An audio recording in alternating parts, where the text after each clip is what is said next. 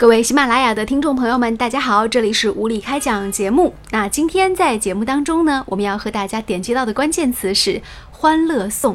我们也会在今后节目当中呢，来分别推送关于《欢乐颂》的不同人物命运的一个相关的热评。今天在节目当中要和大家重点点击到的这个关键人物，就是《欢乐颂》当中的樊胜美，樊姐。最新最快的头条，我们为您带来独家解读。无理开讲，总有不一样的观点。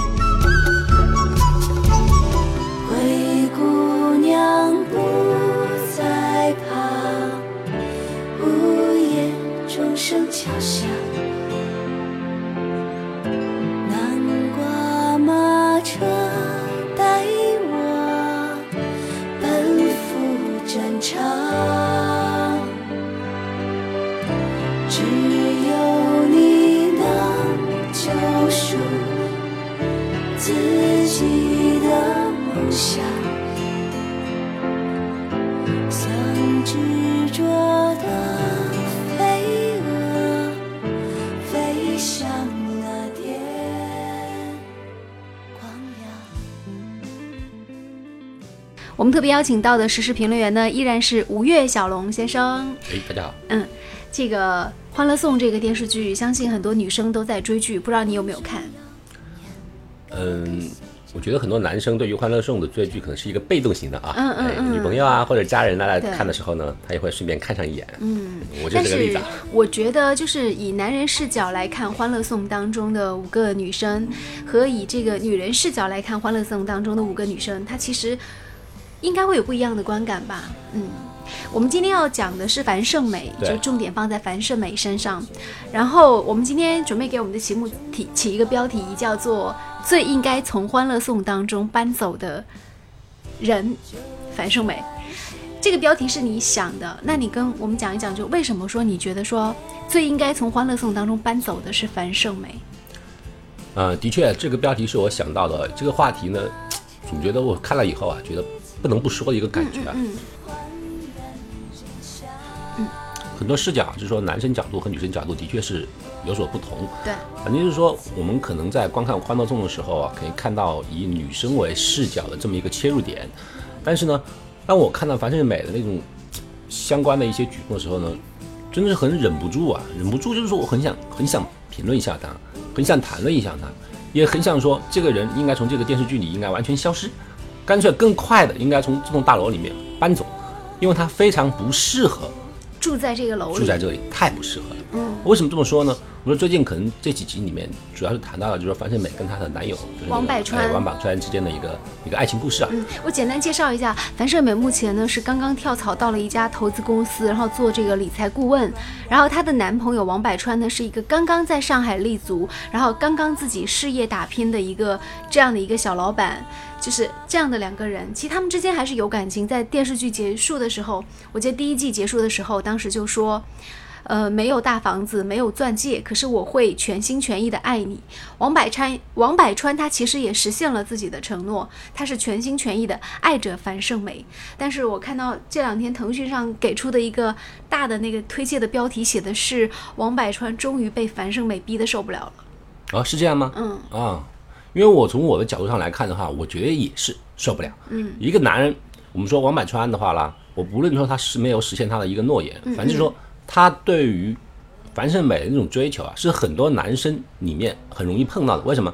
是那种所谓的什么啊童年或者幼年时候的一个最憧憬的女性对象，是吧？嗯嗯他说我曾经是我们班上的一个班花，嗯哎，很长时间我都没有追求到她，嗯，然后现在我得到这么一个机会的时候，我真的很多男人来讲，他是一个一种所谓的梦想的一种实现，他对于这样的追求可以说是没有一个止境的，我可以全情全意的去付出，为什么？因为那是我的一个梦想，对不对？是一个梦，童年的公主啊，对不对？我现在能够接近她，同时我们也看到了王柏川在整个追求的过程当中，就像你刚才那个描述的一样，他是完全显露他的真心真意，并且呢，这种方式啊也获得了周围女生的呃相同的一个一个一个一个赞许吧，一个接受吧，是吧？大家都说，哎呀，哎谁谁谁对你真是很付出啊，很付出啊。但是我们说，我们反过来的话，看那个女生，我们说为什么我认为他应该从《欢乐颂》里面搬出去？嗯主要原因就是他和王百川的这一段感情里面得来的。其实王百川作为一个年轻人来讲的话，我们把他跟樊胜美放到一起的话，他相对来讲他应该是胜出的。他年轻有为，并且呢，他有目的、有目标，而且他还有努力。他的努力的过程也是不遗余力的。我们可以看到，他是一个非常非常有上进心，并且很完美的一个，也不是说完美吧，一个非常有上进心，并且很有一个就是很奋斗心的一个男人，对对是吧？嗯不怕吃苦，而且对。可是关键是为什么呢？樊胜美她居住的这个地方啊，实在是没有住好，她的左邻右舍是非富即贵，是吧？无论是安迪也好，还是那个曲筱绡哎曲筱也好，在他们眼里面来讲，做生意很有可能是一念之间的啊。那么他耳濡目染了之后啊，他的感觉是完全不同了，他的感觉是不一样的。嗯，他回过头来再去看王百川的时候，那么就是满嘴的不合时宜。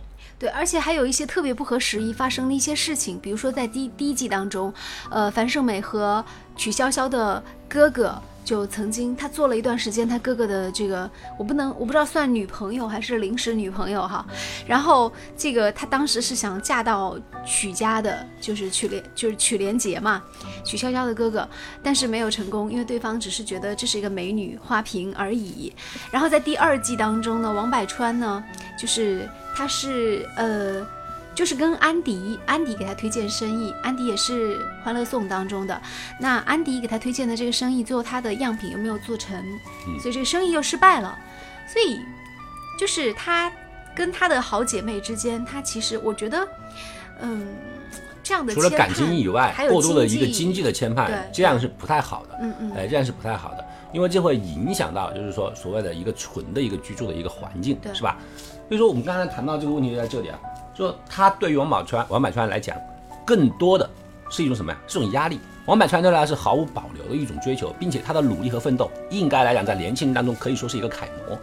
他在跟那个安迪的谈论里面，安迪因为他已经有一定的身家了，对不对？他的视角其实并没有那么狭隘，所以他在点评王百川的时候，他说：“我觉得你真的是一个很不错的人，嗯，是吧？”但是王百川说：“他说我自己曾经也这么觉得，但是现在我已经不这么觉得了。就我跟小美在一起之后，我就不这么觉得了。那么是什么让他不这么觉得呢？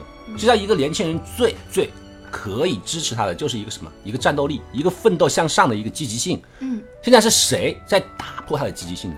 这不是别人，正是他最喜欢的女人，就是说樊胜美。因为我们可以看到，在剧中经常樊胜美她会很自我中心，她会跟那个啊、那个王柏川说，她说我支持你，好，是有支持的，但是我们很容易的接着会听到他的支持永远是有条件的，这样我们就可以在上海买房了。对我支持你，我们相信很快就可以在上海买房买车，过上幸福的生活了。嗯，车已经买了。那么这种支持，这种有条件的支持，其实对于一个男人来讲，绝对不是动力，而是压力。支持应该是毫无保留、毫无条件的，就好像说我对你的爱，那是没有条件的，我喜欢你，是吧？无论什么时候。但是我对你的支持呢，反过来讲，有条件的，我必须有房，必须有车。在樊胜美的心里面，他认为他的支持是毫无保留的，但是实际上他的所有的支持不是动力，而是压力。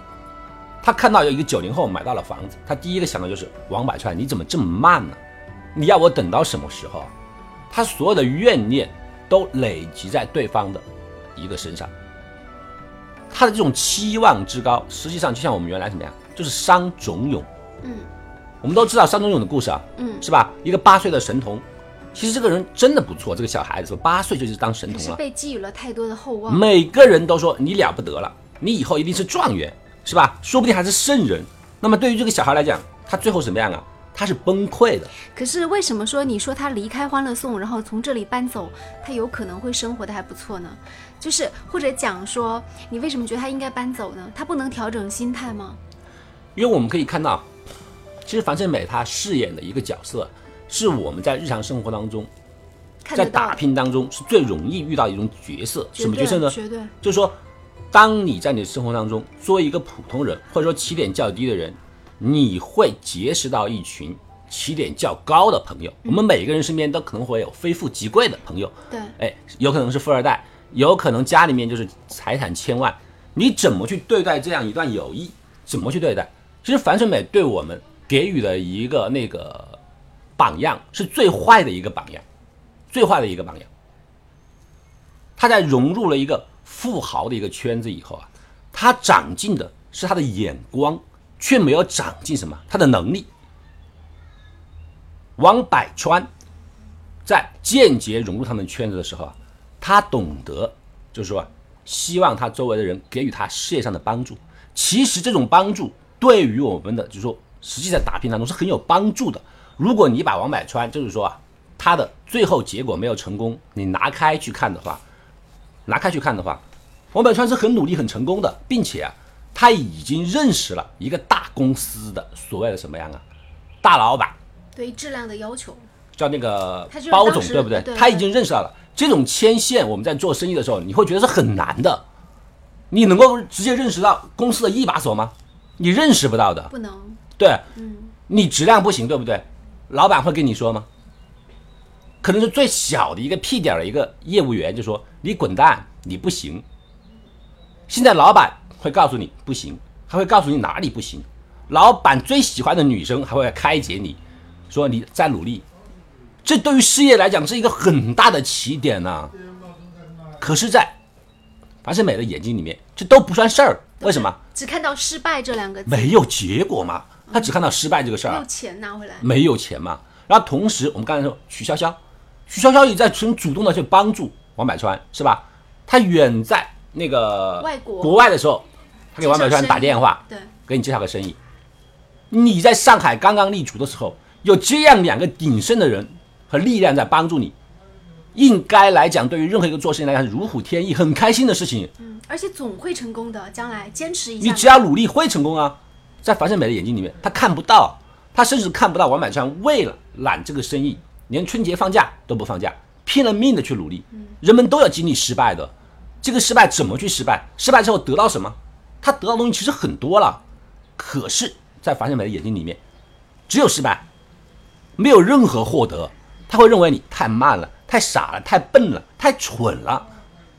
那么我们昨天的那个剧集里面看的就是，我们说王百川迫无，就说迫于无奈，迫于无奈之下，他要去撒谎，对不对？撒谎，我们可能就是说啊，我们说编剧也好，观众也好，如果你站在女生的角度上，你就会觉得你怎么能骗我呢？你怎么能骗我呢？你骗我就是如果你骗了我你有一万个的话，理由你都是不对的一万个理由都是不对的。对你今天能够骗我，你明天什么事儿不能做呢？嗯，啊，女生很这样很发散性的思维啊对，，我觉得这个很正常的思维，对，但是男人不这么去想的。首先，我很告诉你说，男人是一个很爱面子的一个人，对不对？你跟你最喜欢的女生撒这样的谎，其实这明显是出了门就能被拆穿的谎，对不对？哪一个男人心里不痛，觉得不痛不痛苦啊？很痛苦的。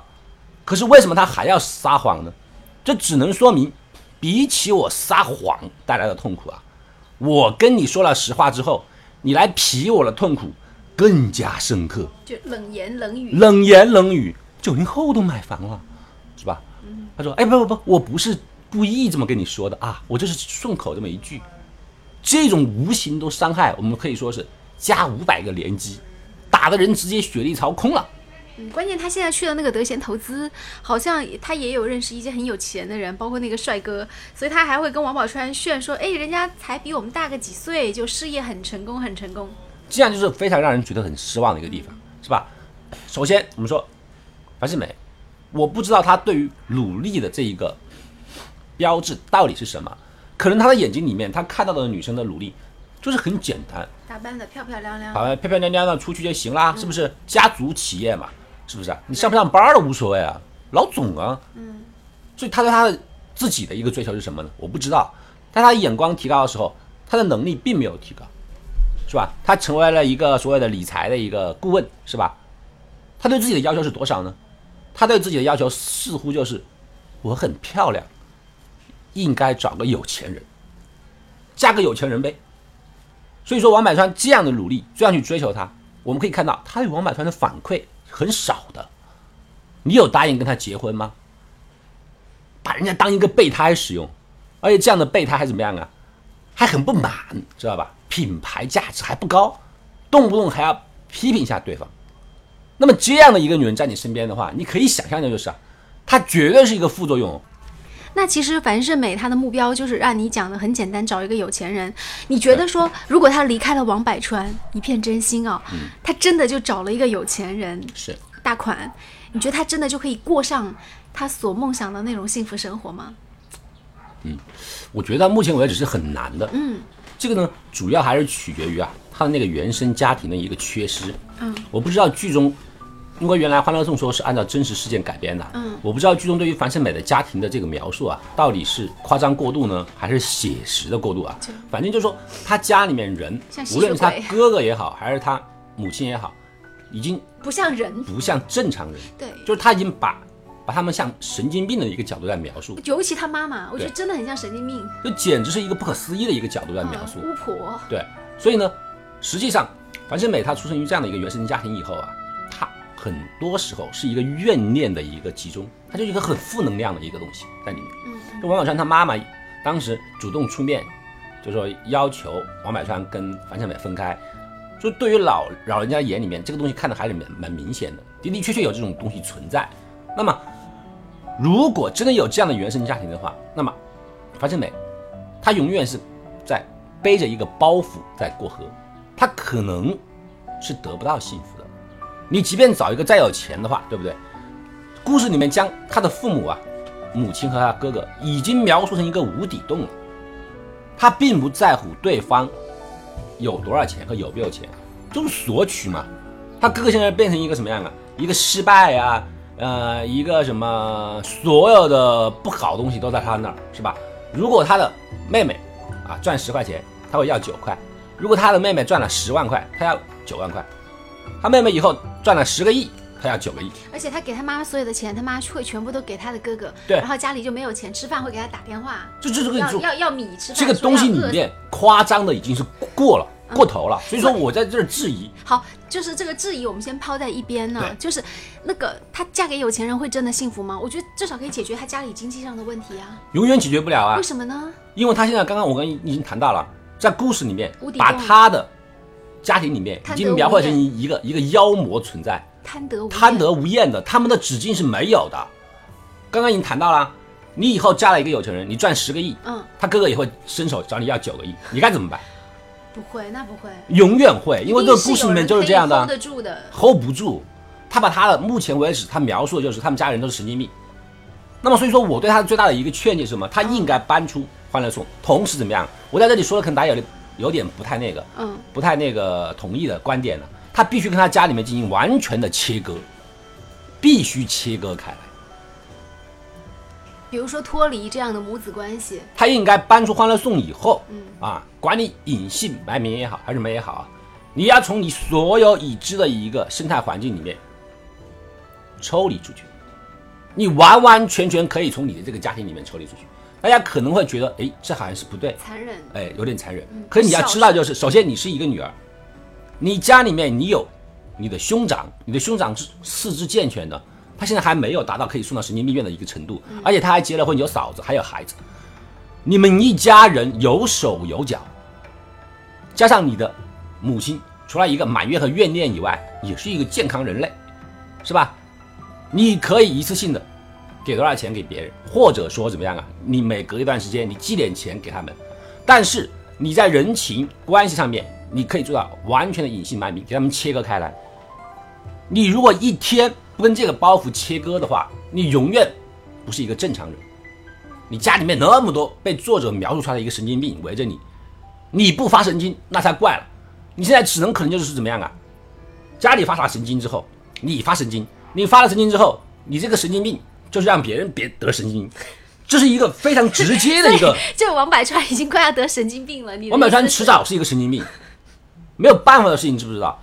他天天跟别人说：“我支持你啊，但是我们早点要有房子。”好，王百川会会很努力，但是房子买了以后呢，他还会支持你，我支持你啊，我们早一点出国吧，是不是啊？我相信我们马上就要出了国的，好，我要支持你。过两天，我相信我们一定可以搞个别墅的。对，他的支持，这种支持很伤人的。非常伤人的。实际上，到目前为止，樊胜美就是一个负能量的一个集合体，它是一个垃圾桶，它所有的垃圾堆积在心里面，他又不说，他有一种所谓的矜持，因为大姐嘛，矜持，他的矜持他是他是不把垃圾往外倒的，他唯一能够看得上对象的就是王百川，所以他的垃圾都倒在王百川的身上，王百川是一个垃圾人，他会被越来越多的垃圾积累。比方说，我们可以看到，就是说王百川春节的时候没有休息，是吧？拼命的努力，努力完了以后，他协调了自己浑身解数，仍然失败，对不对？你作为一个女朋友，在关键时刻你没有在王宝川的身边，你却在埋怨对方，说怎么我想要找你的时候你总是不在啊？你怎么这么靠不住啊？你怎么这么忙啊？别人为什么忙啊？因为有你美好的祝愿嘛，对不对？我支持你，我们一定会有房。那别人干嘛不忙啊？别人要佛跳墙啊，肯定要忙啊。可是忙的时候你支持人家没有，一毛钱的支持没有，你看到的是结果，怎么又失败了？这九零后的成功了，你怎么又失败了？九零后要是买得出房，把我的头拿出来切可以，那不是他老爸买的，我就不相信了。可他看到的就是这么东西，周围的人都是非富即贵啊，人家的成功就是嘴皮子一张，哎，我要在上海买个房，买了，为什么我就不行？那你要想想你的起点呢、我一个老爷，资产的积累永远是一个利滚利。你如果有一百万，你放到银行里面，你都比人家上班的人多。人家的起点在那儿啊，你白手起家的时候，你就要做好一个领悟，怎么样啊？有可能我这一代人就是一个铺垫，我的这个努力很有可能是让我的下一代人崛起，可是你却想什么样啊？我要立刻见效，是吧？就好像那个什么啊，今天手术，明天上班，就这样的。就是那个，现在我不是上一期节目跟你讨论，就很多年轻人他们在讲何以解忧，唯有暴富，就对他来说，只有暴富才能解他的忧。对啊，就是我要创个业的话，我明天就要暴富了啊！人人都暴富的话，凭什么轮到你啊？你的优势在哪儿？嗯，就因为你长得漂亮，出去晃晃，明摆就是一个钓金龟婿的嘛，把自己当个饵出去钓嘛，钓不到的时候拿人家王百川当备胎用。王百川如果能够能够赚了钱的话，好，备胎升级；赚不到钱的话，怎么样啊？永远的备胎，备胎都不是了，是吧？出局。啊，因为我我要坐飞机了，我要备胎干嘛？我不坐车了嘛，胎都不要了。嗯，所以这样的一个人的话，他如果首先不从改变自己开始的话，幸福离他是很遥远的，非常遥远。呃，今天非常感谢五月小龙带来非常犀利的一个观点，呃，说到的是这个《欢乐颂》当中的樊胜美这样一个角色。那我们今天的这一期物理开讲就进行到这里，欢迎大家在下方进行关注，上下左右点一点可以回听更多的无理开讲，当然也可以关注我们的微信公众号。还有就是，如果大家对我们的节目有什么任何意见建议，欢迎大家在这个节目下方进行留言。有什么话题想要我们来评述，也可以留言给我们。啊，就到这里吧，拜拜。有你的救赎，自己的梦想，像执着的